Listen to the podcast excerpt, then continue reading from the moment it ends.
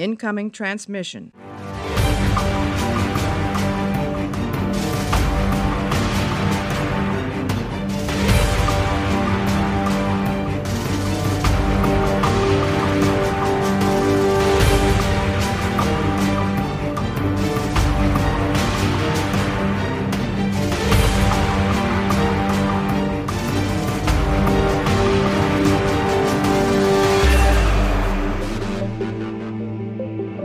Hallo und herzlich willkommen zur zweiten Ausgabe von Auf eine Kippe mit Mario und Chris. Hallo Mario, wie geht es dir?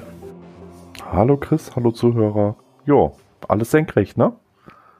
Und selber? Den Zuhörer möchte das jetzt ein bisschen verwirren. Ähm, in der Tat haben wir die erste Aufnahme gestern gemacht, gell? Zu Auf eine Mhm. Kippe. Also die erste Folge ist für uns gestern praktisch gewesen, für euch wahrscheinlich ein bisschen weiter auseinander.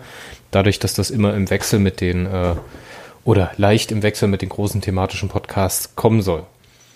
Nochmal ganz kurz als Reminder, worum geht's bei Auf eine Kippe? Wir machen einen kleinen Podcast ohne Recherche, ungefähr so 20 Minuten lang, mit einem gelosten Thema. Wir haben vorher für uns Themen rausgesucht, die wir zusammengeschrieben haben, auf kleine, bunte, knisternde Zettel geschrieben haben, die hier in einer kleinen Stiftebox vor mir stehen und wo ich jetzt gleich eins draus ziehe und wir dann einfach mal so frisch frei von der Leber weg drüber sprechen.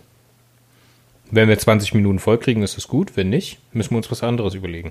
Aber ich habe ja hier den Meister des Meanderns, Mario. Bist du bereit? Ja. Aber sowas von. Dann mische ich nochmal und nehme mir ein Thema. Hörst du das? Hörst du? Bist du gespannt? Ich bin total Nö. gespannt. Kennst du AS, wie heißt das? ASR? A, A, A, ADSR? Nee. Wo die Typen im ADS. Internet? A, D. Ach, vergiss es. Wo die Typen im Internet so rascheln mit Sachen. Ganz nah am Mikrofon. Und dazu flüstern. Ich hasse ja flüstern. Ich hasse es, wenn mich jemand voll flüstert. Na egal. Mario, bist du bereit fürs Thema? Unser Thema heute lautet, ist schon wieder eines von meinen. Ich glaube, ich bin hier parteiisch. Ich brauche eine Glücksfee.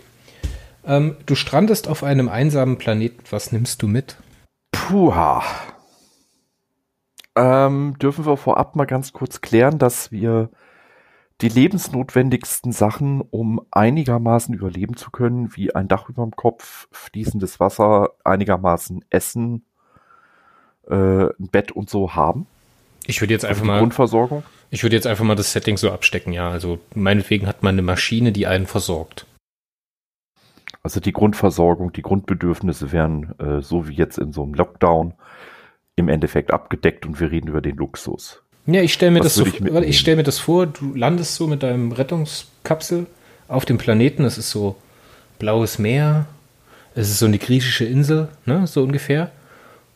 Und es sind halt alles ein bisschen anders als hier. Also so ein Klasse M-Planet sozusagen, mit so einem leichten tropischen Einschlag. Wenn es da Spinnen gibt, will ich Spinnengift mithaben. Wenn es das nicht gibt, möchte ich Emma Watson. Du willst Emma Watson auf deinen einsamen Planeten mitnehmen? Aber sowas von. Was nimmt man da mit? Was zur Unterhaltung, oder? Ja, eben. Ich glaube, ich würde einfach mittlerweile meine äh, sehr äh, ausgeprägte E-Book-Bibliothek von äh, Perry Roden mitnehmen. Und die mal Das habe ich. in, den das kommenden, hab- in den kommenden 47 Jahren mich da durchkämpfen. Also zu, für, zum Hintergrund für die Hörer. Ich habe Chris äh, ein bisschen geholfen bei der Auswahl eines Grundstocks äh, an ähm, Literatur. Günstig äh, und legal, was man äh, im Periversum so lesen sollte. Also wir reden hier ungefähr von dem, was ich in einem halben Jahr lese. Also für Otto Normalleser dann 47 Jahre. Du bist, du bist ein Show-Off, weißt du das? Du bist ein richtiger Show-Off. Ja, alle wissen, dass du schnell liest. Ja, natürlich. Äh, hallo, ich muss doch mit dem wenigen, was ich habe, doch prahlen, oder? habe ich da irgendwie die Spielregeln falsch? Nein, also was, das ist wirklich eine schwierige Frage. Also streichen wir echt mal Emma Watson. Was, was, was nimmt man dorthin mit, wo man wahrscheinlich auch nie wieder wegkommt, ne? Also man braucht irgendwas, was einen erfüllt. So was ein bisschen eine Aufgabe ist, gleichzeitig was einen aber halt auch anspricht und ein bisschen unterhält. Und ein bisschen von den Aliens ablenkt. Die es da in meiner Vorstellung auf jeden Fall gibt. Also Bücher. Bücher ist für mich schon mal so ein Thema, da würde ich mir schon mal eine gewisse Auswahl mit zur Hand nehmen. Ich arbeite ja nebenher auch an meinem äh, Star Trek Full Set, an den deutschen Texten. Ich bin wieder ein Stück weitergekommen. Ähm, leider, äh, ja, du weißt, wie es ist. So viel Papier mit in deine Rettungskapsel zu nehmen, ist natürlich schwierig. Und ich äh, arbeite gerade an meiner Science-Fiction-Bibliothek allgemein, also so an Standardwerken. H.G. Wells, Orwell, you name it. Asimov, ganz viel. Ja, ich überlege gerade, wenn, wenn du wirklich das Essentielle mitnehmen solltest, so nach dem Motto, ich packe in meinen Koffer, da passt der Emma Watson natürlich nicht rein, würde ich mir wahrscheinlich auch einen Bruch heben. also nicht, dass ich jetzt so besonders schwer wäre, aber es wäre für mich halt zu viel. Es ist echt schwierig, ne? Ich glaube, ich würde einen äh, nie kaputtgehenden Computer mit, ja, mit dem Best-of meiner Offline-Games mitnehmen. All dieweil äh, Literatur. Ich habe mittlerweile so viel gelesen, ich habe es relativ gut im Kopf. Da muss ich nicht unbedingt zum Zeittotschlagen noch Literatur mitnehmen. Ich würde was nehmen zum passiv, ja, passiv-aktiven Berieseln. Damit man die Zeit auch ein bisschen totschlicht, wenn man da überhaupt dann Freizeit haben sollte. Hättest du auf deinem, wir hatten ja was, wann hatten wir darüber gesprochen? Im Picard-Cast über Nepente dass es so eine Traumvorstellung für dir gewesen ist. So dieses, ja. dieses äh, einfach sich selbst aus Eigenantrieb ein Projekt nehmen und das dann machen. Nicht, weil man es muss, sondern weil man es kann. Was würdest du denn auf deinem einzelnen Planeten machen? Vielleicht können wir ja mal auf die Art und Weise rangehen. Gesetzt den Fall, dass ich körperlich gesund genug bin, es selber umzusetzen, ich glaube, ich würde anfangen einfach mit Ackerbau. So edgy Samen in die Erde stecken und warten, dass sie sprießen. Ja, ernsthaft, einfach wirklich von, von, von, auch wenn ich jetzt einen Replikator hätte, ja, ich glaube, ich würde auf einer Welt wie Nepente wirklich anfangen, ähm, selber mir die Grundlagen von der Scholle auf selber zu erarbeiten, damit ich überhaupt A, was zu tun habe und B, vielleicht auch ein bisschen spüren kann, wie Leben entsteht und was man dafür tun muss, damit man überhaupt über die Runden kommt. Aber eben nicht, weil ich es muss, sondern einfach just, weil ich es kann. Das ist ja dann eigentlich die Definition von können ne? und nicht müssen, weil man wird ja versorgt. Hm. Ja, aber ich glaube, wenn ich, wenn ich wirklich irgendwo den Kontakt zum Menschsein behalten möchte auf Dauer, dann ist es eben diese Selbstversorgung. Wäre denn Wissenschaft oder Kreativität was für dich, worin du dich dann äh, aufgehen siehst? Wenn ich jetzt ein kreativer Mensch wäre, ich meine, ein bisschen kreativ bin ich ja sicherlich mit, mit den äh, Beiträgen bei Warpcore, wenn ich das äh, alles niederschreibe, was ich lese. Aber es reicht nicht an der Kreativität, um selber Autor zu sein. Schauspielerisch habe ich nichts drauf. Ich glaube, Schau also Schauspielen, Schauspielen auf einem einsamen Planeten ist auch ein bisschen witzlos, oder? Eben. Und zeichnen kann ich gar nicht. Also ich glaube, ein Fünfjähriger zeichnet besser als ich. Ich kriege ja nicht mal Strichmännchen vernünftig hin. Also würdest du auch nicht sagen, dass du deinen Strand mit schönen Figuren verzierst? Nee. Nein, und handwerklich habe ich so die, äh, dazu muss man dem Hörer einfach eine Anekdote quasi erzählen.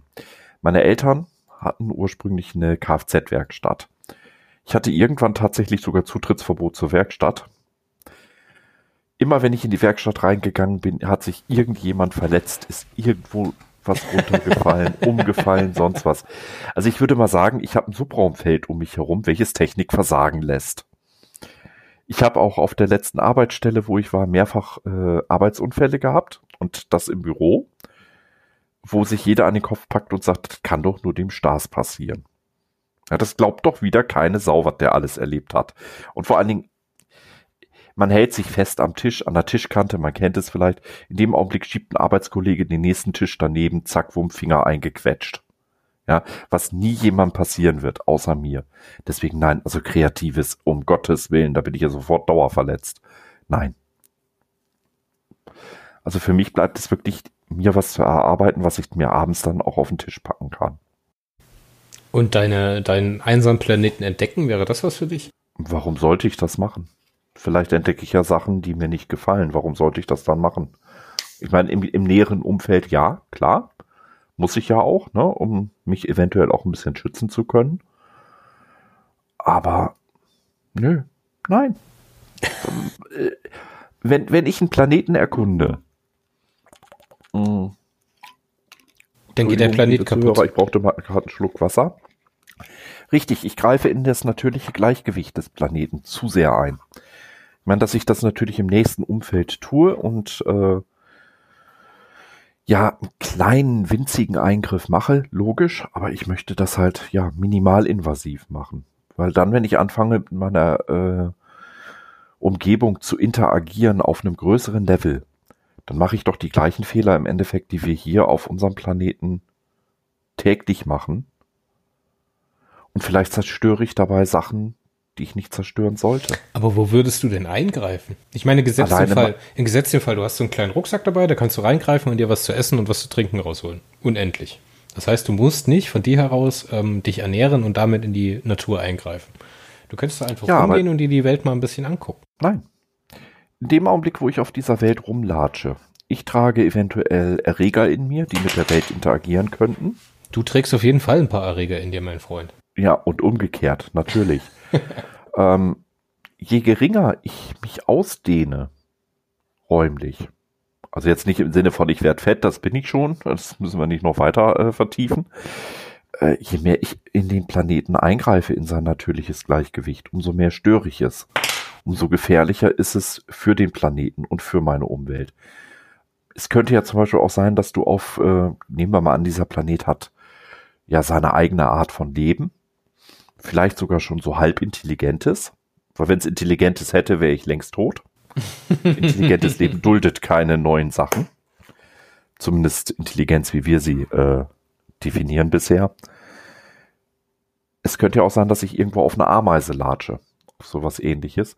Und das war genau die eine, die das Mutagen in sich trug, um irgendwann eine intelligente Spezies hervorzubringen. Oh je.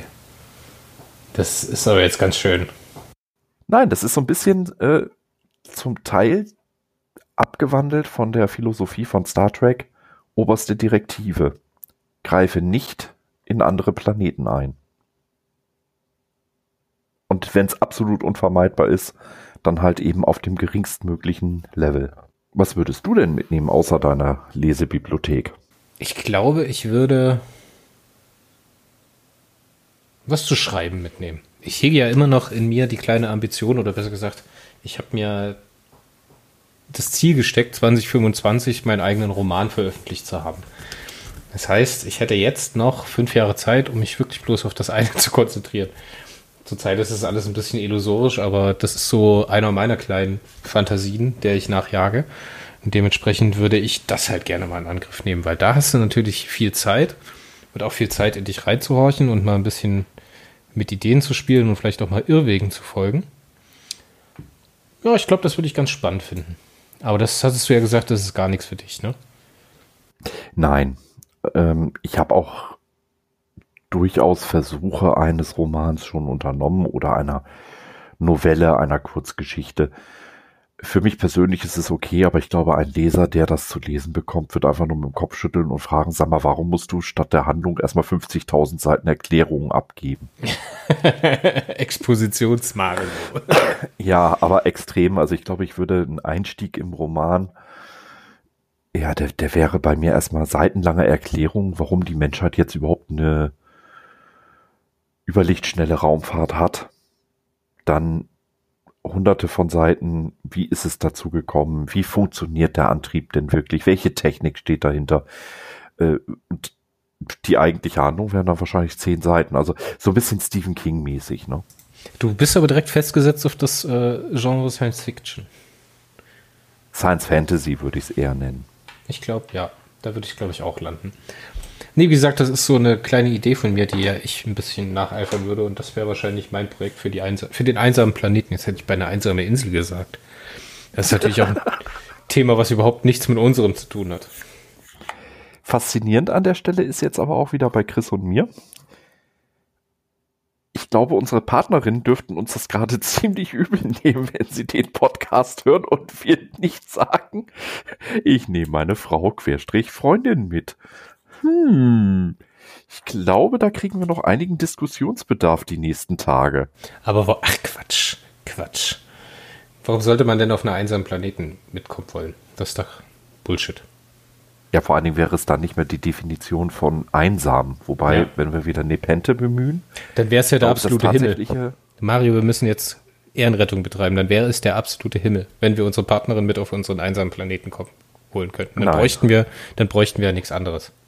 Nein, wenn ich mein ganzes Leben lang mit einer und derselben Frau nur aufeinander hocken sollte, ich glaube, äh, wir würden uns spätestens nach 20 Jahren gegenseitig umbringen. Mario, ich wollte jetzt deinen Hals aus der Schlinge ziehen und jetzt hast du dich wieder reingeritten. Ich habe alles gegeben.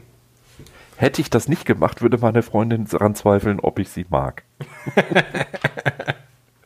du meinst, dann wäre es die Möglichkeit, sie diskret um die Ecke zu bringen. Aber mal vom Spaßigen abgesehen, also Nepente war schon am Paradies sehr nah dran und ich glaube, das Paradies ist wirklich in einem kleinen Umfeld mit der allernächsten Familie, also direkte Blutsverwandtschaft, im Einklang mit der, mit der Natur leben zu dürfen. Dieses Nepente-Thema hat sehr viel Eindruck bei dir hinterlassen, kann das sein? Unheimlich, weil es für mich persönlich die absolute Definition eines Paradieses war. Man kann jederzeit auch dort weg, wenn es einem langweilig wird. Und genau deswegen kann es kaum langweilig werden. Also in der klassischen, in der klassischen, in der klassischen Vorstellung vom Paradies kennen wir ja kein Gut und Böse. Das heißt, du wärst die Schlange im Paradies, Mario. Ein bisschen ja. Ne? Also Adam und Eva hätten bei dir schlechte Karten. Oder einen Apfel im Hals. Ich würde eher mal so ein bisschen pieksen, ne? Mal gucken, wie hoch sie springen können. Aber ohne ihnen wirklich Schaden zuzufügen. Also, nein, die Schlange wäre ich nicht. Ich wäre eher so der, der, Gedankenimpuls. Mal gucken, was passiert, wenn ich hierauf drücke. Hm. Zeitsprung, Welt ist untergegangen. In die Sonne gestürzt. ja, aber ernsthaft, ich würde tatsächlich wirklich ein bisschen was mitnehmen zum, zum, ja, ich, ich, ich komme immer wieder drauf zurück. Ich würde etwas mitnehmen, um dort mich selber versorgen zu können mit, mit Ackerbau. Dann würdest du wahrscheinlich eine, eine Monokultur züchten. Wieder nee. Zeitsprung, Planet stürzt in die Sonne. Nein, definitiv nicht. Also äh, vor allen Dingen keine Monokultur hinsichtlich grüner Pflanzen zum Rauchen, das sicherlich nicht. Äh, aber ich glaube wirklich, dass es nichts Schöneres gibt, wenn du auf so einem Planeten bist. Das hast du ja auch in, in vielen Science Fiction gesehen. Äh, die auf dem Mars spielen beispielsweise oder auf äh, in, in hier, äh, wie hieß er noch, der, der, der Sunshine.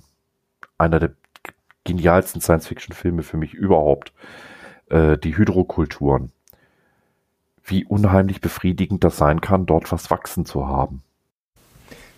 Jetzt muss, muss ich aber wieder das Problem bemühen. Wir hatten ja schon hier und da mal drüber gesprochen, der positiven Science Fiction. Ist dir mal aufgefallen, dass immer, wenn es zu diesem Szenario kommt, dass irgendjemand einsam auf einem Planeten landet, das ja. nie, das immer nur dystopische Auszüge hat. Dass da immer nur irgendwas schief geht, irgendwas schlecht ist, irgendwas zu entdecken ist. Bäh. Egal, wo du hingehst.